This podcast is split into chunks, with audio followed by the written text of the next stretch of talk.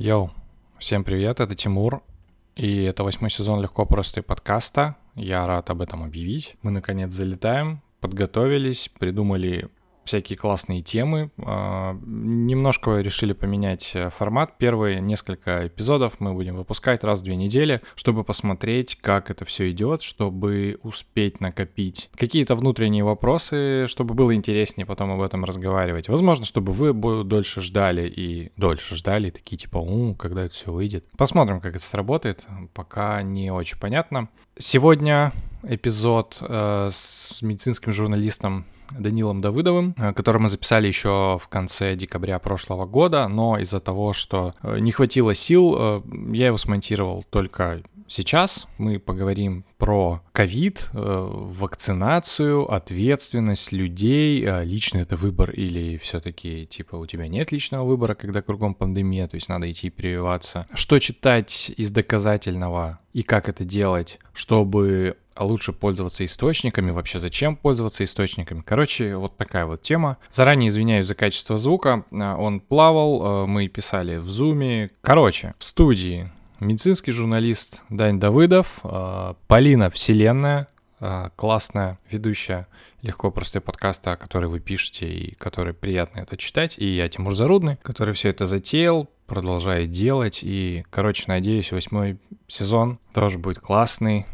и вы тоже кайфанете. И сразу, перед тем, как мы прям вот вообще залетим-залетим, хочу сказать, что если вам все-таки нравится, что мы делаем, заходите на любую платформу, на которую, на которой вы слушаете этот подкаст, Apple подкасты, CastBox, SoundCloud, Яндекс Музыка, контакт. Вот, оставляйте комментарии, ставьте лайки, рассказывайте друзьям. Ну, короче, делайте вот такие вот простые штуки, которые помогут нам наращивать типа обороты, потому что не знаю, как это связано, кстати, об этом, вероятно, надо будет поговорить, что для того, чтобы поддерживать какие-то долгие вот такие вот штуки, важно, чтобы какие-то вот такие показатели росли, или не важно, в общем, я еще с этим не разобрался. Но, в общем, если хотите сделать приятное, делайте так. Либо подписывайтесь на наш Patreon, чтобы донатить, и вот эти деньги, которые вы нам пересылаете, мы потратим на оплату сервисов, покупку микрофонов, попытку сделать онлайн-записи качественней. Конечно, купим пивко, куда без этого. Если вам настолько нравится, patreon.com slash niceandeasyme. Йоу, все, погнали теперь точно.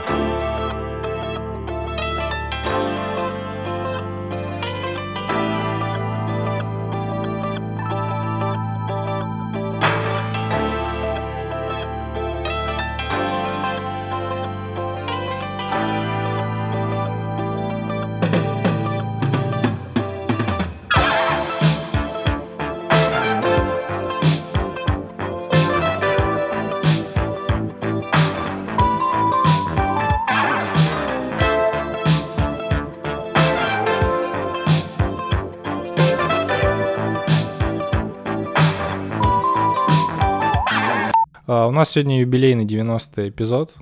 Мы, да, настрочили, вообще так настрочили.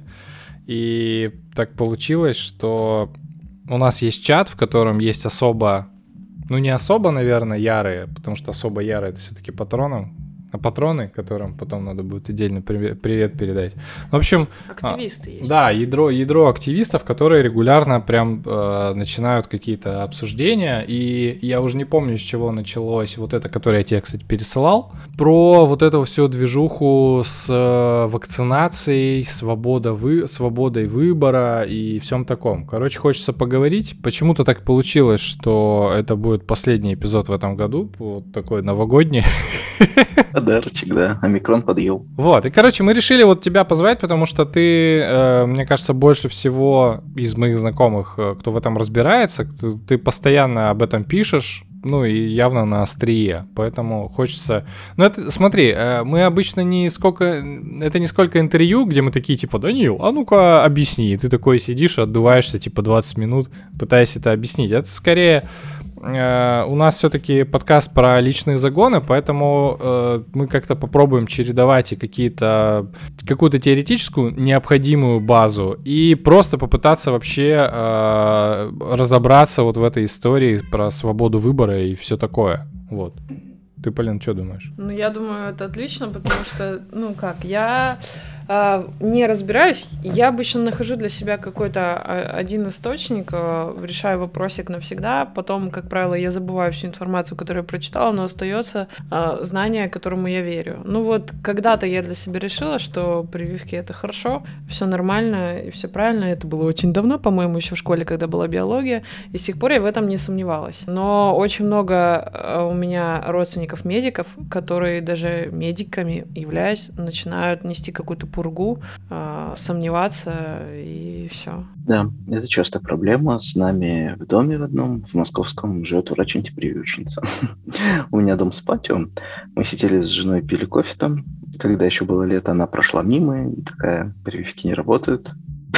Просто скинула. Ей, да, ну просто вот ей захотелось с нами поговорить, она, видимо, решила, что эти люди точно, наверное, ее поймут. Ну, раз сидят там на патио, пьют кофе. Мы ее разочаровали.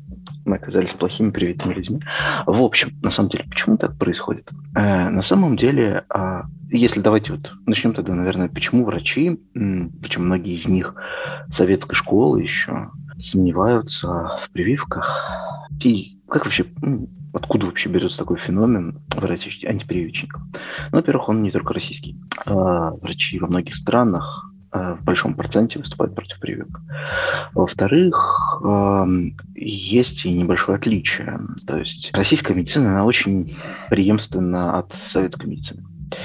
Вот как обучили людей в ВУЗе, так они и мыслят. В-третьих, российская медицина совсем недавно начала переходить и перешла далеко не вся, не во всех регионах, не все врачи это, в общем, приняли в свою практику от мнения авторитета к анализу данных. То есть неужели доказательная медицина как-то идет какой-то небольшой поступью? Идет. Но неравномерно, не везде можно найти, я не знаю, где-нибудь в Забайкалье, там, я не знаю, на Камчатке классную доказательную клинику, а в Москве там, или в Питере напороться на человека, который верит своему вузовскому преподавателю, профессору, там, не знаю, какому-то, профессор Чумаков, который считает, что омикрон искусственного происхождения.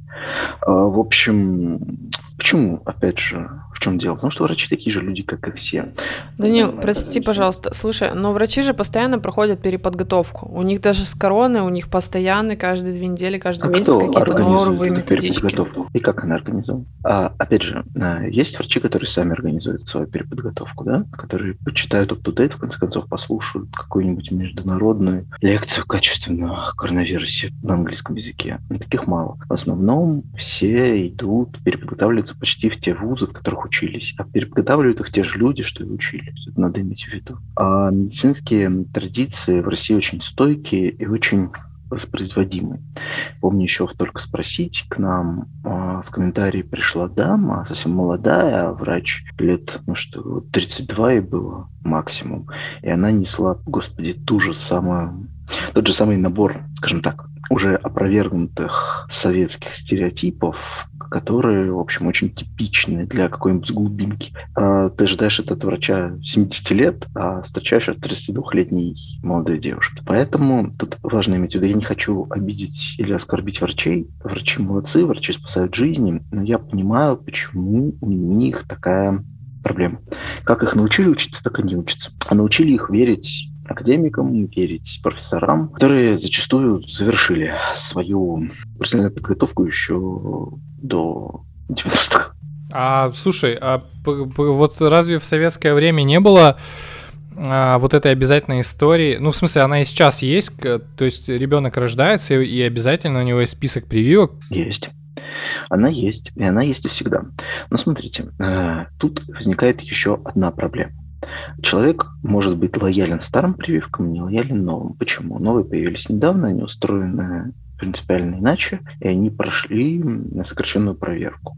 Uh-huh. То есть э, возражения врачей могут быть вполне рациональны. А, недавно появилась вакцина, непонятны ее последствия, непонятно, чего там дальше не будет с этой вакциной, непонятно, кто ее сделал, одни этих производителей не знают. Например, как бы, да? Непонятно, как она работает. Хотя, казалось бы, разобраться можно, но вот люди привыкли не разыскивать информацию самостоятельно, не перепроверять ее, а получать из авторитетных источников. Авторитетные источники, видите, что говорят. А можно вполне встретить какого-нибудь профессора и академика, который будет утверждать, что вирус создан искусственно, что это грипп, что коронавирус не существует. В общем, а, если мы имеем дело с каким-нибудь классическим заболеванием, ну, например, корью, там понятно, как бороться, да, вполне может быть, что советский подход оправдан. То есть они знают, кого и как прививать, а кто болеет, как защищать. Да? А когда речь идет о новом заболевании, которое ведет себя нетипично, и о новой вакцине, которой до этого не было, аденовирусные вакцины появились только в 2020 году, а до этого были экспериментальные, насколько я помню, и в медицинской практике их от других заболеваний, по-моему, не было, если я ничего не путаю. Все новое, пришедшее непонятно откуда и пришедшее непонятно каким путем, врачи реагируют с сомнением. А... Это грустно. Можно э, вот э, тогда пояснение про аденовирусные вакцины, если совсем коротко. Это что? Это э, вирус, аденовирус, Э, респираторный, то есть им заражаются так же, как и ковидом, при чихании, кашле, выдыхая мельчайшие частицы слюны, в которых эти самые вирусные частицы висят, только он лишен способности к размножению. В него засунут кусок РНК коронавируса, он аденовирус попадает в организм с этим РНК, проникает в клетки РНК распаковывается, и клетка на своей поверхности выставляет кусочки шипа коронавирусного. Э, при помощи этих шипов коронавирус проникает в клетку, поэтому это очень важно для распознания белок. Организм тренируется узнавать этот самый, иммунитет умеет распознавать этот коронавирусный белок, настоящий коронавирус он тоже узнает и защищается от него. Ну, то есть все, все достаточно понятно, просто и грустно, что врачи, люди, которые... Ну, короче, ты это и так проговорил, это всего лишь люди, Поэтому... Э, да, ну, скажем так, а, их источники информации, к которым они привыкли, данные из этих источников разошлись с той информацией, которая приходит из тех источников, которыми они пользоваться не привыкли в силу разных причин. Слушай, а какие самые дикие э, опасения есть по поводу коронавируса, ну, которые транслируют? По... Я слышал про... Я читала, что рога вырастают. Серьезно? Да. Ну, про, про бесплодность я от читал. От коронавируса или от прививки? А, от прививки, от коронавируса, потому что изменяются гены, и все по-другому работает, и там потом рога вырастут. Я видел замечательный мем на английском. Я думал, ты видел рога. Которые считают... Нет, люди, которые считают, что прививка от коронавируса изменит их ДНК, должны воспринимать это как шанс. Да-да, я говорил про миф про бесплодность, ну, типа, многие действительно боялись этой истории, а потом, насколько я помню, а, это вообще оказался слух, который распространял экс-вице-президент Pfizer каким- каким-то образом вообще. А, там еще интереснее. Дело в том, что прививки с а, бесплодия, ну, в смысле, что прививки вызывают бесплодие, это еще с а, вакцинацией от ВПЧ связано. То есть тут во многом а, старые, уже существовавшие опасения о прививках перенеслись на новые. Ну, так люди мыслят, да? Ну, мы все новые знания раскладываем по коробочкам в голове, да? И вот если у человека прививки лежат в коробочке опасно, то все новые прививки он вкладывает в эту коробочку опасно. И как бы вред от одной прививки, наверное, и другая прививка тоже вредит. В такой логике возникают опасения. Но э, на самом деле россияне, которые выступают против прививок, выступают в многом по другим причинам против них, не связанных, собственно, с опасением прививки, э, тем, что при, от прививки рога вырастут, да, их другие вещи пугают, их пугают ограничения, вот эти вот все протесты о QR-кодах, вот это все, потому что кто-то же ведь в правительстве, я забыл фамилию еще ляпнул, ну, когда пандемия закончится, мы найдем, как эти QR-коды использовать. Лучший способ успокоить людей, правда? А, блин, люди боятся, что их просто, не знаю, отсекут от возможности общаться с другими людьми, там, не знаю, будут контролировать каждый их шаг. Я бы тоже боялся. А чего еще боятся люди? Люди боятся, что вакцина действительно недавние, ее последствия непонятны. Вот. А если так получилось, что у человека в окружении люди не болели, он не видит какой-то ужас, а болезнь очень тяжелая, я сам чуть не помер, он не может сопоставить риски и опасности. Вот, например, а, часто какой вопрос задают? «Ну, как вы мне гарантируете, что через 20 лет у меня не будет серьезных последствий? Никто тебе этого не гарантирует. Но, возможно, ты проживешь эти 20 лет. А тут вовсе не факт. К тому же, опять же, в принципе, желающих, желание прививаться у людей от года год снижалось. еще до ковида. Почему? Потому что если раньше э, у каждой матери из, там, не знаю, шести детей, которые умирали от каких-нибудь инфекций, она прекрасно понимала, что остановить эту заболеваемость – это важно. Да? С годами прививки стали жертвами собственной эффективности, люди прививались, болели редко, а побочки иногда бывали. Я не хочу никого вводить в заблуждение. Иногда, крайне редко, побочки действительно бывают. Другое дело, что они слабые, проходят быстро, и никаких а, обычно последствий тяжелого для здоровья не несут. А, действительно тяжелое осложнение после прививок – огромная редкость. Но когда сама болезнь тоже воспринимается как что-то редкое, человеку кажется, что это ж не с ним. Мы так устроены, что не верим, собственно, в опасность для себя. То есть беды и неприятности происходят с людьми вокруг нас, а мы остаемся неуязвимыми и не умираем. Соответственно, самому себя подвергнуть опасности э, психологически тяжелее, чем рассчитывать на то, что меня пронесет. Понимаете? Угу. Это такой бах человеческого сознания. Да? И если у человека в окружении люди не болели, ему тоже может казаться, что его пронесет, а тут он сам себя уколет и фактически гарантированно подвергнет. Я еще думаю, это как бы проблема в идеализации, потому что люди не углубляются, и в лучшем случае они думают, что если они сделают прививку, то все, боженька на них купол наденет, и ничего им будет не страшно, они не заболеют. А когда ты э, делаешь укол, и потом у тебя там два дня температура 39, и ты ходишь негодуешь на весь мир, что вот какая плохая вакцина. Или после нее ты все-таки заболел коронавирусом и тоже говоришь, какая вакцина плохая. Но это же, если почитать и задуматься, то она же не гарантирует стопроцентную защиту незаболеваемость. Просто если бы ты не укололся, было бы намного хуже. Ну тут еще, опять же, в чем проблема, да? А коронавирусные вакцины все-таки отличаются от тех вакцин, которые были до этого, они действительно не гарантируют защиту от заражения, правные инфекции, возможно, они снижают вероятность попасть в больницу и болеть тяжело. Почему? Потому что коронавирус, э, как и респираторные вирусные инфекции, другие, да, которыми мы заражаемся при вдых, вдыхая вирусные частицы, они очень быстро мутируют.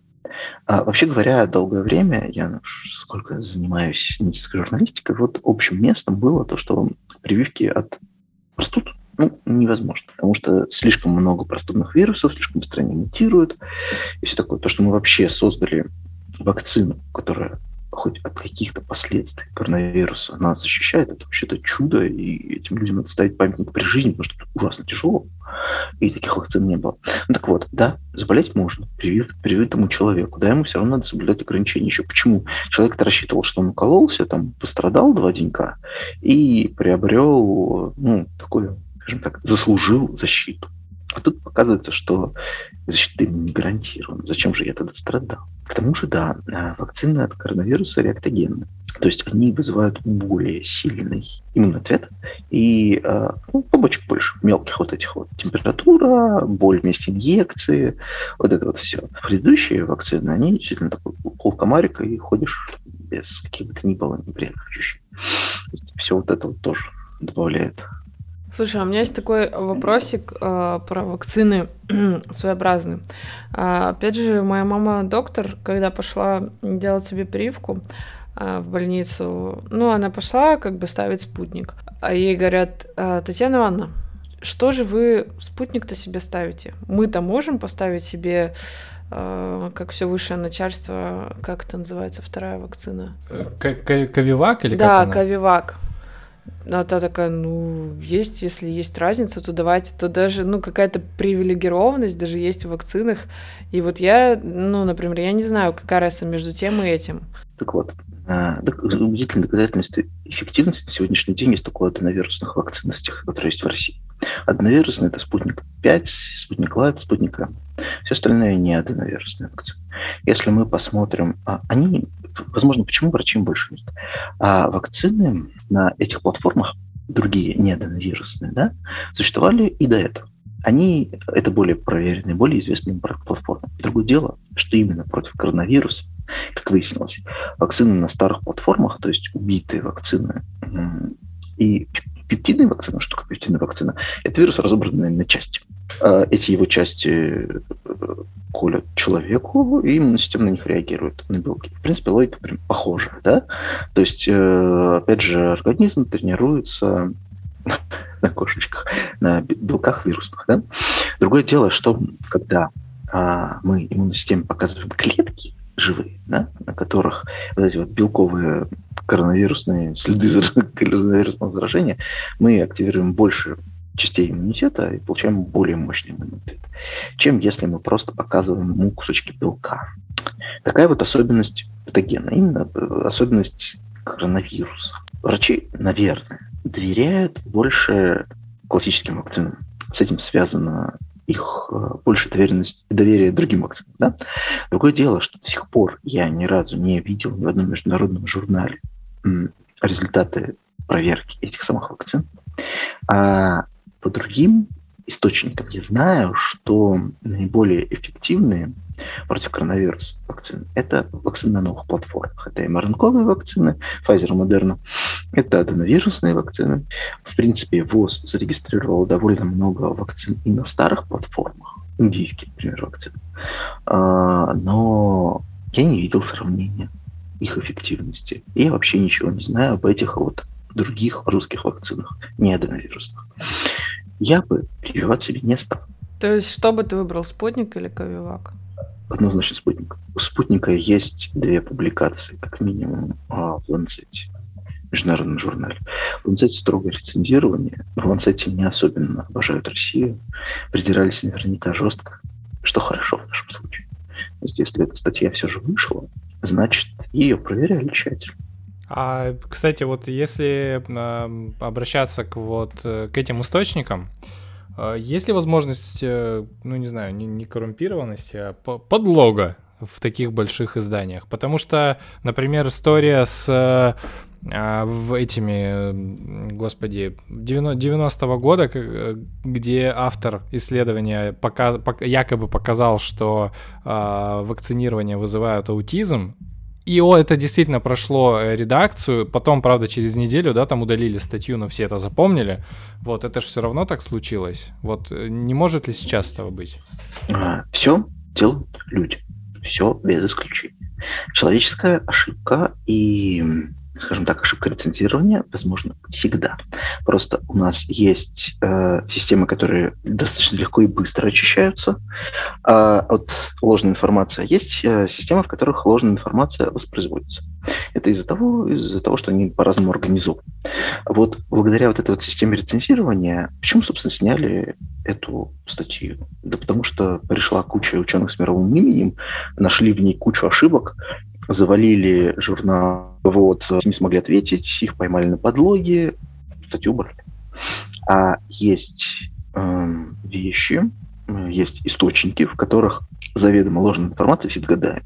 И воспроизводится еще к тому же. Насколько мне известно, никто не убирал а, статьи о спутнике.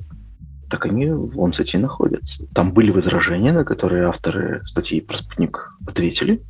И все на этом вопрос завершился. Никто эту группу исследовательскую в Ланцете не забанил, они продолжают публиковаться. Это ученые, которые во всем мире воспринимаются как нормальные люди и уважаемые люди. Поэтому ну, нормально. Короче, несмотря на такие опасения, все-таки вот этот научный метод работает. Я к чему?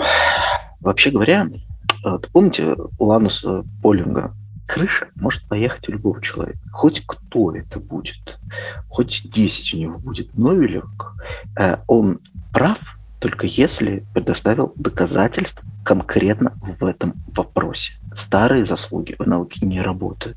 Если человек написал 50 отличных документированных статей, не факт, что в 51-й у него будет такой же аргумент. И это не повод его 51-ю статью принимать без проверки.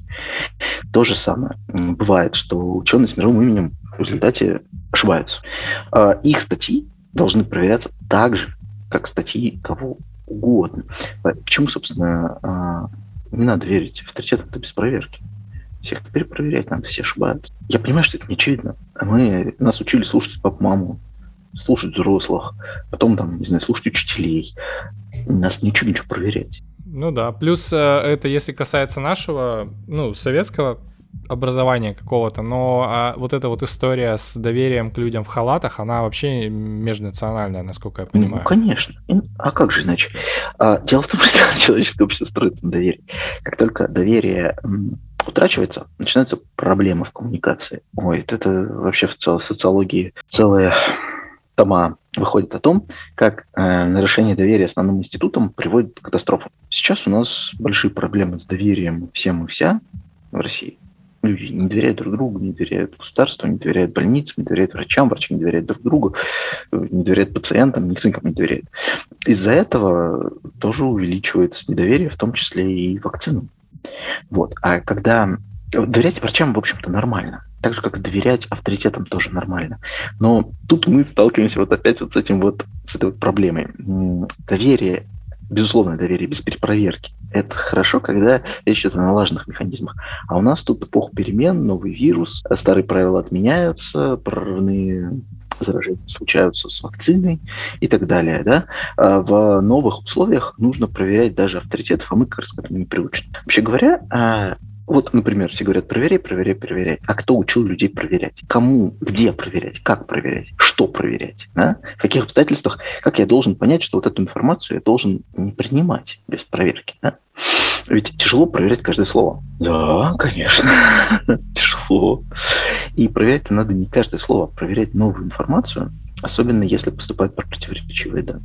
Или вот, например, а как мы в Тинькофф журнале проверяем? Да? Ну, мы смотрим э, мнение ВОЗ, смотрим UpToDate, это международный обновляемый справочник для врачей на английском языке, куда платный доступ одной из самых авторитетных медицинских источников. Смотрим основные э, крупные медицинские организации, их мнение, да? общество инфекционистов, ой, много всего. И только в том случае, если данные сходятся, из разных источников, из разных научных групп, как бы, да, а, все говорят одно и то же, вот это, скорее всего, общий знаменатель, который мы можем более-менее принять. А, соответственно, почему они, почему эти люди, почему не ученые из Ютуба или телевизора отдельно взятые, да? Почему вообще сходимость? Да? Почему мы берем, кстати, вот это вот общее среднее? Потому что так сказать, как наука-то работает. А мы принимаем что-то как э, рабочее, если мы получаем много подтверждений из разных источников, из независимых источников. Если у нас сходимости нет, это значит, что в науке нет консенсуса. И тогда мы берем то, что из здравого смысла следует. Мы знаем, что, в принципе, прививки снижают вероятность заболеть, да? поэтому лучше попробовать привиться, все-таки сделать этот выбор из здравого смысла, уж потом смотреть, что будет. Вот. Но дело в том, что коронавирус это уже есть и консенсус в науке. То есть, если в начале пандемии, когда только-только появились вакцины, было разумнее привиться, чем не привиться по здравому смыслу, то сейчас уже из разных источников мы знаем, что они снижают вероятность угодить в больницу. Опять же, да, как иногда говорят, я не верю ученым, потому что ученые тоже ошибаются. Ну, подумаешь, что мой источник ошибся в тот раз, Ученые ведь тоже ошибаются. Ну вот, а, как правило, люди, которые так рассуждают, не учитывают то, что этого ученого на части разберут его коллеги очень быстро.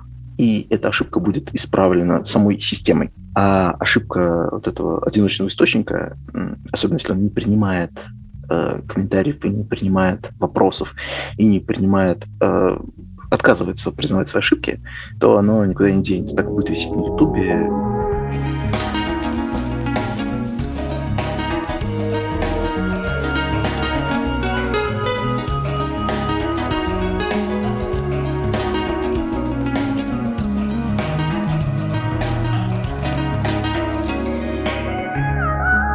А вот такой вопрос. А как, как вы думаете, где заканчивается личный выбор и начинается коллективная ответственность? Вообще, нам, как людям, сложно, как ты уже, кстати, говорил, думать за всех сразу, за все человечество, потому что мы обычно думаем о, о нашем небольшом круге. Ну, то есть странно, странно, когда тебя начинают беспокоить слишком там какие-нибудь проблемы в Африке, где ты никогда не был и даже этого не видел, просто знаешь. Как в этом случае вообще? Мне здесь нравится позиция Екатерины Михайловны Шульман. Так. Не надо думать за других людей, надо для себя думать. Если ты понимаешь и по какой-то причине считаешь, что вакцина работает, привесь. Попробуй объяснить это своему ближнему кругу. Почему это надо? Попробуй рассказать ему, этим людям про риски. Да? В своем ближнем. Не надо думать о других людях. Ну, Потому что бессмысленно. Мы не можем запихнуть наши убеждения, наши знания, наши умение в голову другим людям. Но сами для себя мы это сделать можем. И, собственно, в чем смысл тех статей, которые пишу? Я просто информирую. Я не заставляю никого прививаться. Я просто хочу, чтобы люди понимали, откуда у меня эта информация, почему она такая, и могли бы меня перепроверить. И, возможно, сами бы этой информацией воспользовались. Они имеют право ей не пользоваться. Знаешь, какое, какое мнение слышал, э, когда давал ссылку на какую-то из статей в Тинькове, когда и сам что-то писал, и там кому-то скидывал. Люди даже, ну, не доходят до этапа перепроверить, они ломаются на этапе, а, так это в банке написано. Так э, понятно тогда и в чем их интерес. Ну, то есть, как бы логика вообще очень... У кого-то так, у кого-то не так. У Тинькофф журнала есть группа читателей, которые довольно активно вовлечены в обсуждение этого всего. А, с ней даже не сама статья, а то обсуждение, которое под, ним, под ней развивается. То есть э, какой-то человек возразил, пришли другие люди, они ему ответили. Да? Люди способны свое, отстаивая свое мнение, а, как правило, в нем укрепляются. И если человек, например, сам уже подумывал привиться, увидев такую статью и поучаствовал в обсуждении, с большей вероятностью привьется, чем если мы просто ему привейся, привейся, привейся, привейся. Ну, конечно, не так, это не так работает. Чтобы люди вообще что-то делали, да, с ними надо разговаривать и дать им, им возможность высказаться. Э, люди очень часто, а это, как знаете, это проблема опросов. А почему а, опросы общественного мнения такая, такой специфический механизм? Дело в том, что когда человек задает вопрос, он часто формирует свое мнение. У него его до этого не было. И от того, как мы ему зададим вопрос, от того, какую мы тему поднимем, а, так он свое мнение и сформирует. Поэтому вопрос довольно манипулятивная техника, но достаточно эффективная. Э, человек участвует в вопросе, он формирует свою позицию. Вопрос – это тоже беседа. Мы начинаем ну, мы формируем убеждения, общаясь с другими людьми. Поэтому дать человеку возможность пообщаться и обсудить свои взгляды и получить подтверждение или опровержение этих взглядов, э, в целом помогает их сформировать. Большая часть людей, которые спрашивают, а как вы относитесь к прививкам, они, ну, да никак, я не думал об этом. Это не из моего мира проблема. Раз спросили, два спросили, три спросили. Вот это уже проблема из его мира. Все же обсуждают прививки, правильно? Надо что-то решать. Вчера ребята поделились видосами, э, которые, собственно, призывают прививаться. И это очень э, странный способ э, показать эту историю. Там как бы история в том, что идет... Ну, это ролик, видео. Семейная пара идет на свингер-вечеринку и в процессе, ну, такие типа договариваются, ну, что ты там, ты не против, если я там, да, не против. И, ну, и, короче, в общем, подходят на ресепшн, такие типа говорят, мне туда. И рецепционист говорит, ну, давайте вначале девушка, ваш QR-код, она такая показывает, такая, да, пройдемте, там, проходит, в общем, ее проводят, э, муж смотрит, она там уже где-то раздевается, ее там кто-то куда-то уводит, э, муж такой подходит и говорит, ваш QR-код? Он такой, у меня нет, зачем? Типа, я не прививался. Они такие, а, ну тогда, извините, вы не проходите. Он, в смысле не проходите? Там, Надя, Надя, ты что? А Надя уже все.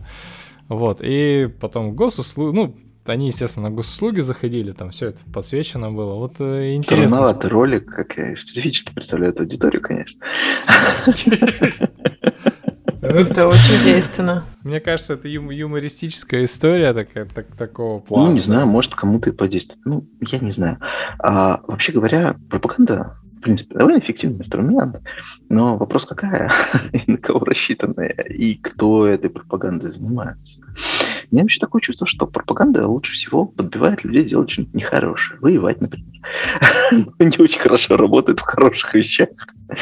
А, мне кажется, пропаганда чистки зубов не очень эффективны. Почему? Слушай, ну мне кажется, вот советские примеры пропаганды какой-то бытовой, они даже очень хорошие, ну из серии там... пропаганда — это сам просвет. Чем сам просвет отличается от пропаганды, да? С человеком больше говорят, им больше объясняют, как это дело работает. А вот, например, многие коллеги, другие медицинские журналистки, о том, как устроено тело, как работает организм, почему надо чистить зубы и так далее, а, были очень классными. Их и читать было интересно. А почему их было интересно читать? Да потому что объяснение приводилось. Да? Не просто чистить зубы, а то умрешь. а что там бактерии живут на зубах, что их надо счищать, иначе там они пробуравливают дырки в зубах. Нет, ну на самом деле правда. А у меня самого были в детстве советские образовательные книжки, они были классные. И мне кажется, что если взять эти книжки и обновить, добавить в них новые данные, то они бы тоже работали.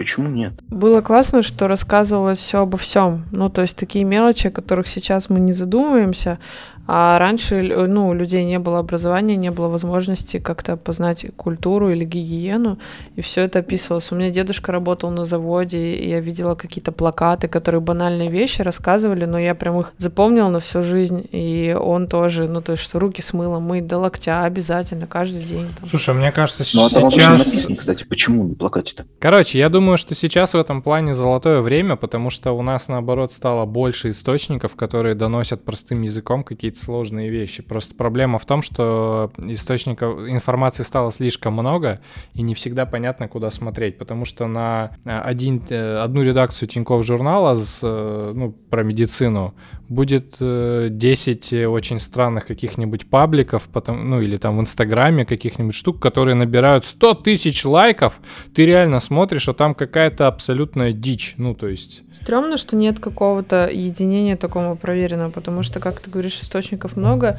и многие из них, которые даже хотят сделать что-то хорошее, они просто, скажем так, как это, компрометируют или портят впечатление. Ну, человек, допустим, это одно из информационных объявлений, которое человек может увидеть а, и поверить или не поверить. Вот он увидел и подумал, блин, что за говно, какая-то социальная реклама хуёвенькая, прям такая, и все. И дальше у него это в стоп-листе. А можно было сделать то же самое по-хорошему. Ну, мне кажется, здесь вообще должно это все исходить с, из рупора государства, но Да, просто однозначно. Проблема в том, что э, у нас низкое доверие к источникам, потому что те же источники, помнишь, вот я, э, Дань, скидывал в этот, э, в чат, когда задавал вопрос про можно ли в баню после прививки, ты смотришь, там реально ссылка на Минздрав, на, на людей, которые там работают, и они несут какую-то очень ну, очень странные послания, без ссылок, ну, без опоры на что. ага, очень такой, на самом деле, странный пример, да? потому что, казалось бы, да, с одной стороны, советская пропаганда, которую должны были, по идее, унаследовать, э, ну, и нынешние власти тоже, да, а с одной стороны, была очень классная в том, что касалось общения с детьми, вот эти вот увлекательные все книжки, да, которые подробно разбирают. Господи, была история про книжку э, про динозавров, которую м, автор, настоящий палеонтолог, писал 10 лет. И когда она вышла, она вышла там уже на рубеже 90-х, и ее прочитали куча ученых, которые стали современными палеонтологами, международными признанными учеными. Вот так вот. Или почему бы не взять лучше, да, из той пропагандистской традиции, которая была Да. в СССР. А мы имеем дело с довольно странной формой пропаганды. А, еще государство все равно воспринималось как авторитет, да, и даже если посмотреть публикации Минздрава, вообще непонятно, на что они ссылаются. Они редко, они только для своих, условно говоря, публикуют данные, да, которых в открытом доступе нет. Просто заявляют, верьте. А Это тоже противоречит логике действия в новой ситуации. Когда я вот говорю, надо проверять всех, да, а как проверишь? Если тебе просто говорят сверху, вот, что дела обстоят так. Вот, из-за этого, конечно, возникает куча проблем. Я прекрасно понимаю, почему у людей такие сомнения обо всем об этом, не владея способ... невозможностью проверить информацию, то часто ее просто нет. Да? Предположим, человек не имеет привычки читать на английском. Мгм. Его не учили в школе английском. Ну, так, условно как-то, да, там, hello, goodbye, максимум, да. Он не понимает, почему он должен верить Минздраву, например, Британии, и не должен верить Минздраву России. Там Минздрав, тут Минздрав. Причем я-то живу в России, а не в Британии. Почему мне должны быть британские новости актуальнее, да? Ну, надо как-то менять культуру, на самом деле, донесения сообщений. Надо опираться на данные, надо показывать данные, надо понимать, на какой логике Минздрав, собственно, строит свое послание. Вот, конечно, ну, понятно, куча проблем с этим будет, и куча проблем возникла из-за этого. Ну, что ты скажешь?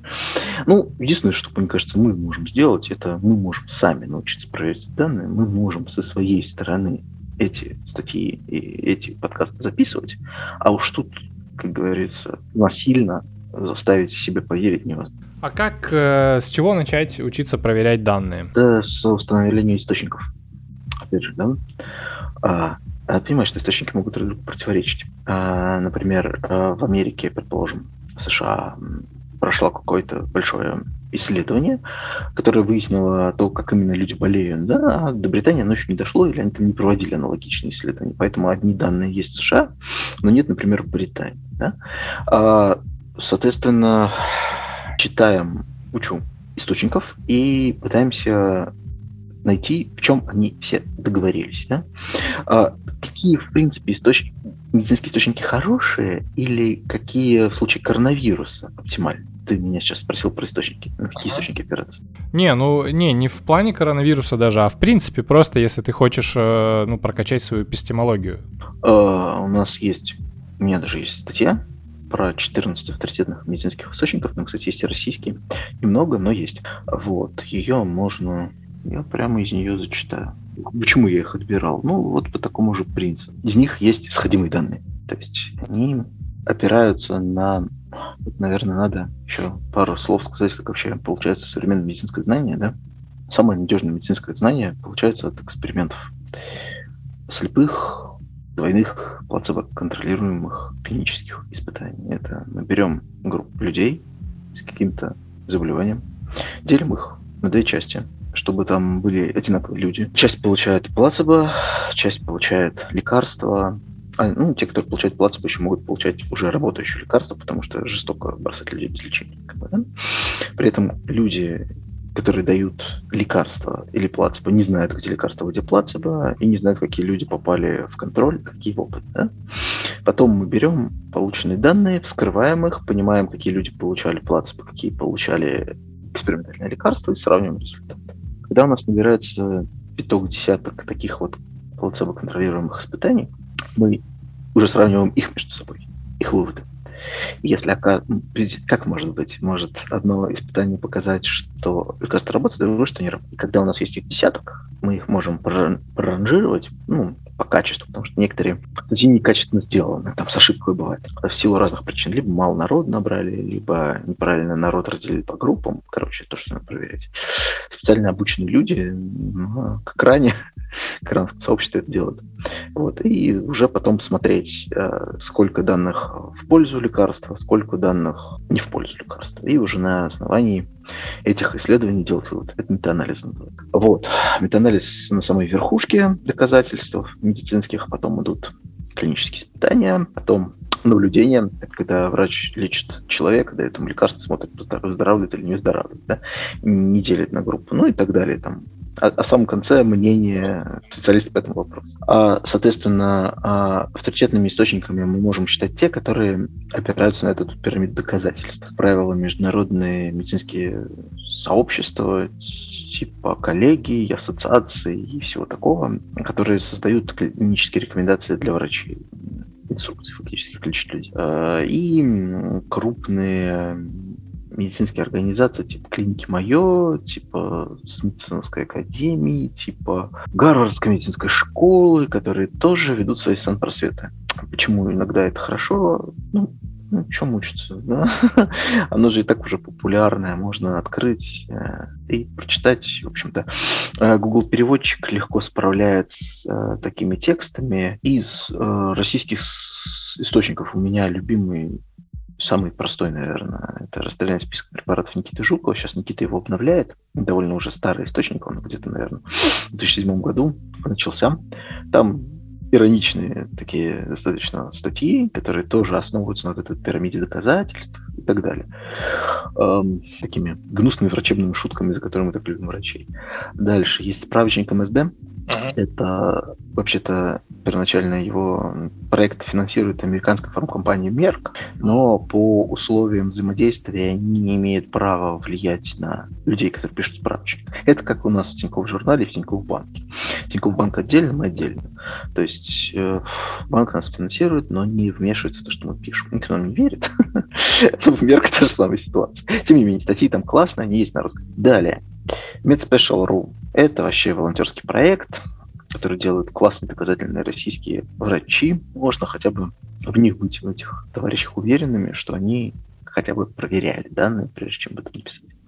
Э, мне нравится проект, я туда заглядываю, когда надо составить общее впечатление о чем-то. С них можно начинать. Так, дальше. Ну, сайт ВОЗ, классика. Э, лучше английский, чем русский. Английский обновляется быстрее Ну и русская версия тоже есть. Э, если нам нужны такие базовые какие-то сведения, блин, о прививках от детских, например, сайту ВОЗ можете смело доверять. Там есть данные 76 -го года, что называется. А, и раньше. Я предпочитаю англоязычную версию, которую перевожу Google переводчиком, просто встроенным браузером. Быстренько пробежал по диагонали, все понятно. Да. Дальше. Ну, UpToDate, и там есть бесплатный раздел для пациентов. Большая часть тех болячек, с которыми каждый день сталкиваемся, там есть то же самое. Google переводчик прекрасно все переводит. Статьи очень толковые, очень понятные. Расчет не на профессионала. Я думаю, что даже, не знаю, Биус и Бархит разберутся. на них, в общем-то, наверное, и рассчитывали, когда создавали, потому что для американцев, которые никогда не учились в медицинских колледжах. Дальше. Dragscom. Это тоже пациентская база данных о лекарствах. Э, единственное, что русское название лекарства не похоже на э, английское, они там один, тоже, один и тот же препарат называется по-разному. Поэтому искать лучше по действующему веществу. Действующие вещества, как их правильно записывать, они есть на сайте ВОЗ. Вот. А, или можно просто в переводчик закинуть э, русское название действующего вещества, оно так называется в инструкции действующего вещества, да, он переведет его, э, и закинуть в Google. Если ссылки есть, значит название правильно. Вот, Для кого-то упоротого, кто Слушай, да, у, ко мне, мне жена тоже так говорит, что типа я упоротый, там, мне нравится в этом всем разбираться, переводить, а большая часть людей, ну, просто никогда этим не занималась, и странно ну, научить это делать. Но, с другой стороны, здесь, конечно, очень много бенефитов, потому что, э, учась находить информацию там, ты будешь автоматически ее искать, в принципе, везде. Ну, и задавать себе вопрос. Очень простая логика, да? Ох, верим мы кому? Верим мы тем, кто опирается на качественные исследования. Да? Тех, кто опирается на качественные исследования, немного. И они, так они на них опираются, они дают на них, блин, ссылки. То есть мы легко можем проверить, качественно оно или некачественно. Если я не вижу ссылок, идите нафиг. ну и все, да. А вот. А, вообще... М? Прости, а есть какие-то спикеры или лекторы, которых можно с доверием послушать? Ну вот так же подкастиком или на ютубчике? Для ленивых. Я Водовозова люблю. Он классно рассказывает помимо него там, блин, вы бы меня Ну, Родионов э, достаточно популярные, хорошие лекции да, делает. Он, да, он... у него, кстати, у, у него есть э, серия книг, называется «Академия доктора Родионова». Это если что. А, такие справочники для здоровья, они тоже, кстати, прикольно написаны, с юмором. Э, все понятно, очень гуманно к читателю в отношении. Тот же Никита Жуков, но он в Инстаграме есть. А знаете, какие еще имена очень важно назвать, помимо тех, что, которые назвал Дань Давыдов? Конечно, наших патронов. Алексей Никитин, Никита Утеев, Арсений Габдулин, Мария Тишко, Виктория Жукова, Алексей Климов, Шейн Ник, Кирилл Кузык, Евгений Иванов, Митя Моровов-Шейнер, Павел Кивалин, Мария Гладкова, Анастасия Егорова, Джордж Губарев, Сергей, Марьяна Кожевникова, Анастасия Овсянникова, Владимир Куропятник, Леша Ермаков, Валерий Федоренко, Зельков Николай, Насидзя, Павел, Андрей, Вера Голосова, Надежда Мосягина, Андрей, Рудольф Клавертнов, Владимир Кутовой, Дикпик Макалея, К, Антон, Дмитрий Че, Китчен Райнер, Алекс Литвинов. Ребята, Спасибо вам большое. Пух.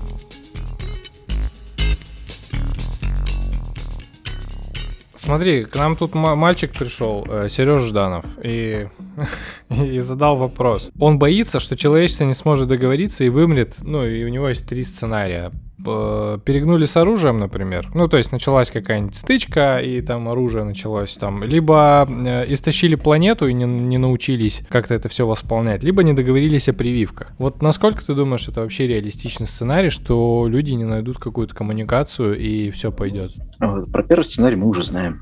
А, такой риск у человечества уже был во время ядерных конфликтов холодной войны. Если бы люди не договорились, мы бы уже жили в ядерной зиме, и коронавирус был бы не наша проблема. Ну, кто жил, кто бы уже бы. Но тут, э, слава богу, хватило политикам ума понять, блин, если мы это вяжем, сносим капут, победителя этой войне не будет. Договорились как-то. Второй у нас какой был? Истощение ресурсов планеты. А вот это вот один из наиболее вероятных, на самом деле, сценариев, чего мы все умрем. Но тут ведь как? на самом деле люди умеют переходить от ресурсов к ресурсам. Когда-то главным ресурсом для отопления были дрова, а сейчас вон нефть отопливаемся. Нефть закончится, на газ перейдем. Э, мы э, адаптивный вид. Я надеюсь, что сейчас уже эти подвижки даже в мире есть, что потихоньку переходим от опасных видов топлива к менее опасным, чуть придумаем. И да, даже уже бактерии начали мутировать, чтобы есть наш пластик. Это не значит, что надо, надо сокращать производство пластика. Это означает, потому что у нас есть надежда.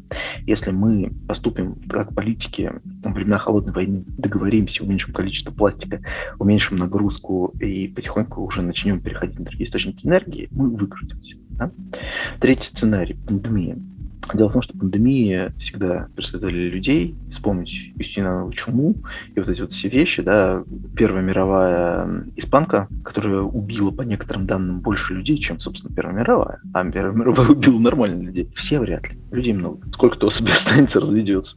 Вот. Но если мы не будем вести себя вменяемо, убитых будет, погибших будет гораздо больше, чем могло быть. Мне а... нравится очень история вот э, со вспышкой черной оспы в Москве 59 -го года, когда за 44 дня от момента заболевания, вот, собственно, э, ты знаешь? Ром Знаю, но это тут вообще никакого личного выбора. Это, конечно, фантастически прекрасно, но перенеси это на настоящее время. Это же невозможно. А, да, то есть ну, то, насколько государство это все сработало и нашло каждого человека, с кем контактировал этот художник Кокорекин. То есть даже любовница, которая вначале поехала не к жене, то есть, ну, то, то есть, есть это... Опять же, ребят, не забывайте забывайте, что болезнь-то распространялась по-другому. Не так быстро. Там другой инкубационный период. В чем, в чем подлость инкубационного периода длинного? Когда альфа-версия коронавируса появилась, человек 5 дней ходил, а тесты появились не сразу на ковид. Нет, я не хочу умалять э, значение вот этого вот потрясающей, на самом деле, операции. Это очень круто, что они это сделали. Если бы они не сделали, бог знает, что бы у нас тут вообще было, да, в Москве. Но все-таки вещи это сложно сравнимые. Это разные патогены. Да? Когда был первый SARS, коронавирус называется SARS-CoV-2. Почему 2? Потому что был первый. Он был очень смертоносным. Люди, которые заболевали, быстро погибали. И вот, собственно, поэтому его удалось быстро остановить. Извините, пожалуйста, умерший человек болезнь не передает. Она развивалась быстро. Вот. А еще потому, что он оказался менее заразным. А коронавирус хорошо подготовился, все понял, и на второй раз пришел более, скажем так, более заразным, а, чуть менее смертоносным, и это, по-моему, позволило ему дичайше распространиться. Но и в том числе потому, что человечество думало, ну вот, мы же научились справляться с пандемиями, сейчас мы сделаем то же самое, что и было при первом САРСе, и нам это поможет, мы его постановим. Нет. А, чуть-чуть, даже небольшое различие в патогенах может дать совершенно разные результаты. Слушай, Жизнь, непредсказуемо. Да, а интересно здесь про перспективу, потому что постоянно из каждой трубы говорят о каком-то новом мутировавшем вирусе, там, индийский... Вот хотя бы. Сейчас омикрон, Еще да. какой-то, да. Э, индийский дельта, омикрон вот новый, который вроде... Ну, что это значит для нас, что это значит для будущего? Ну и значит ли это, что типа без короны уже мы не будем жить никогда? Такой вариант вероятен. Смотрите, ну, я же не писи. Я вообще в начале пандемии думал, что все будет как с первым SARS. И так радостно написал на знаке ком, что не паникуйте, люди, все нормально. Господи. Хорошо, что не говорил фразу «не опаснее гриппа». Я бы сейчас не мог смотреть себя в зеркало, было бы стыдно. Это как коллеги с стыдно. Ой, мы собрались про это ролик выпускать. Хорошо, что не успели. А ошибиться может любой.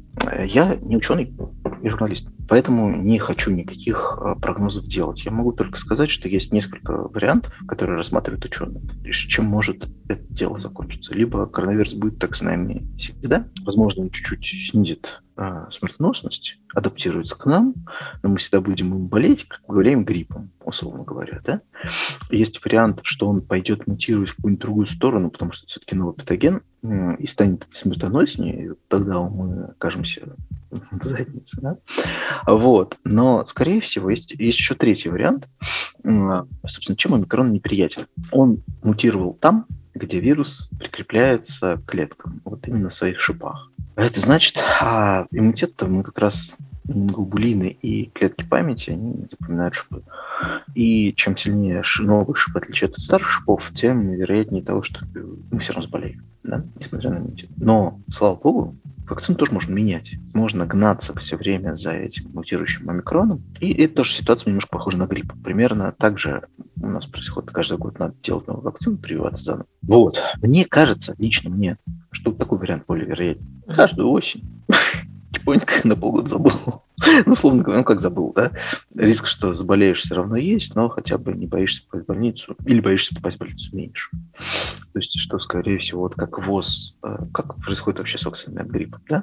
ВОЗ следит за тем, как мутировал, специалисты ВОЗ, эксперт, как мутировал вирус, они э, собирают самый вероятный штамм, собирают против него формулу вакцины, раздают всем. По всей, во всех государствах наделали эти обновленные вакцины, все привились, более-менее пережили год. Скорее всего, мне, как мне кажется, с ковидом закончится вот этим. Государства будут это отслеживать, какой-то будет единый орган, который будет этим заниматься, который будет, а может и не единый, может каждое государство будет заниматься этим самостоятельно.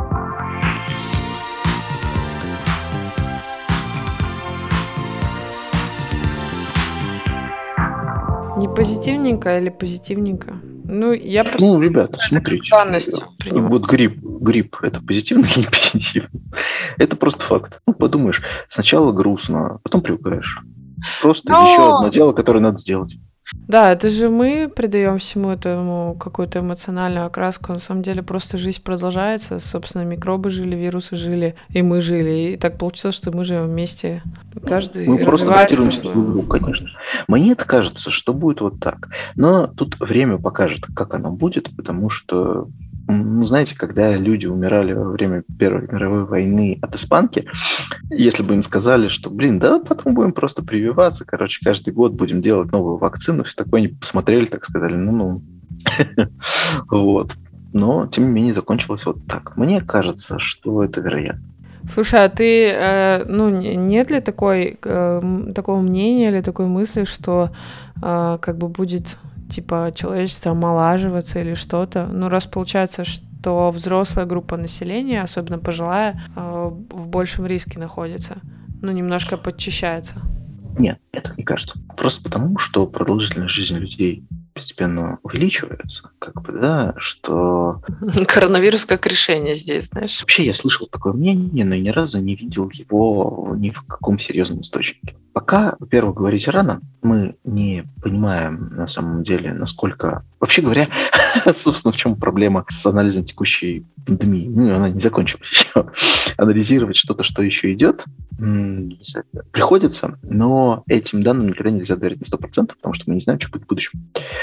А, всегда может случиться что-нибудь, что наши представления несколько перевернет. А, мне не кажется, что закончится это все вымиранием старцев и с общим сокращением продолжительности жизни людей, потому что если мы научимся все-таки грамотно прививаться, как мы прививаемся от гриппа, какое-то количество людей умирать будет, но остальные все-таки получат возможность постареть. Ну, как мне это представляется, то есть это не сценарий Стивена Кинга, помните, у него был рассказ там а, детей, которые выращивали кукурузу, убивали всех, кто становится там старше 30. Не думаю, что омикрон поступит с нами как кукурузный бог. А насчет детей, кстати? А знаете, почему дети-то, скорее всего, ну, в смысле, есть версия, почему дети болеют менее тяжело, потому что на самом деле их иммунная система работает хуже, а не лучше. А часто убивает не сам коронавирус, а иммунный ответ на него, цитокиновый шторм. Вот, а у детей иммунитет пока слабоват, и он цитокиновый шторм не организует. Вернее, организует реже, чем у взрослых, поэтому он убивает меньше детей. И, а вот по мере взросления, то есть подросшие, чем дети, взрослые шли, чем подростки, ну, понимаете, да? То есть иммунитет становится сильнее, но нам это только хуже.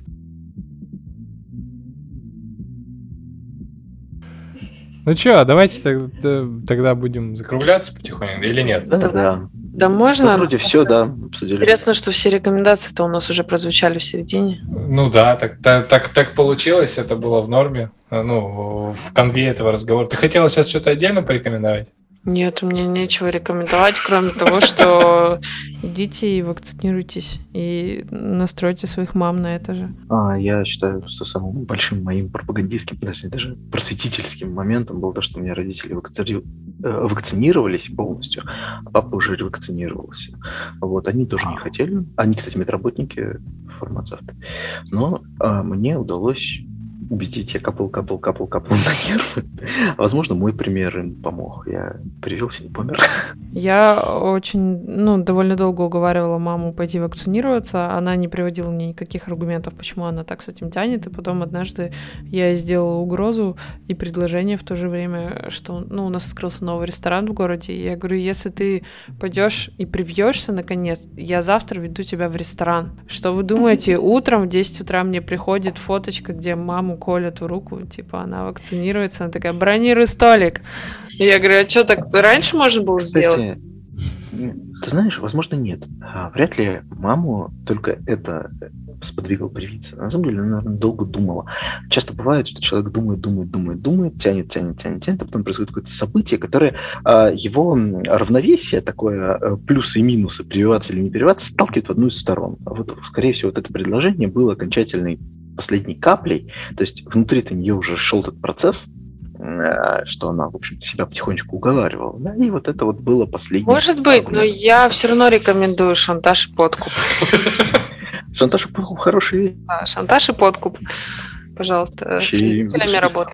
Ну чё, спасибо тебе большое э, за просветительскую такую работу. Э, я, без, я всегда до сих пор скидываю в, в первую очередь, конечно, справочник по коронавирусу, который вы написали потому что, ну, это, наверное, самое большое на русском языке а, и актуальное, наверное, что-то. Что ну, можно... мы стараемся обновлять, но, конечно, тут, блин, я бы, на самом деле, призывал бы людей не верить, и нам в том числе проверять и нас, но это утомительно. Вообще, призывать людей верить я не люблю. Я скептик по натуре. Вот. Но надо сказать, что, блин, доверие друг другу человечество выживало, и благодаря доверию, в общем-то, были построены города и а, были созданы все величайшие человеческие достижения, потому что ни одно величайшее человеческое достижение в одиночку сделать нельзя. Вот. Но тут, поэтому я советую, в общем, выбирать тех, кому доверять, не верить, а именно доверять. То есть ты не веришь во что-то абстрактное, а, не в какие-то убеждения опираешься, а именно опираешься на человека. Понимаете, да, в чем разница между верой и доверием? А, очень интересно, что мы начали с того, что ты сказал, что проблема российской медицины это в авторитетах, которые устарели или типа неправильно. Сейчас ты говоришь про доверие авторитетам. Да. Нет, не авторитетом. Про доверие хоть какой-то информации, которую...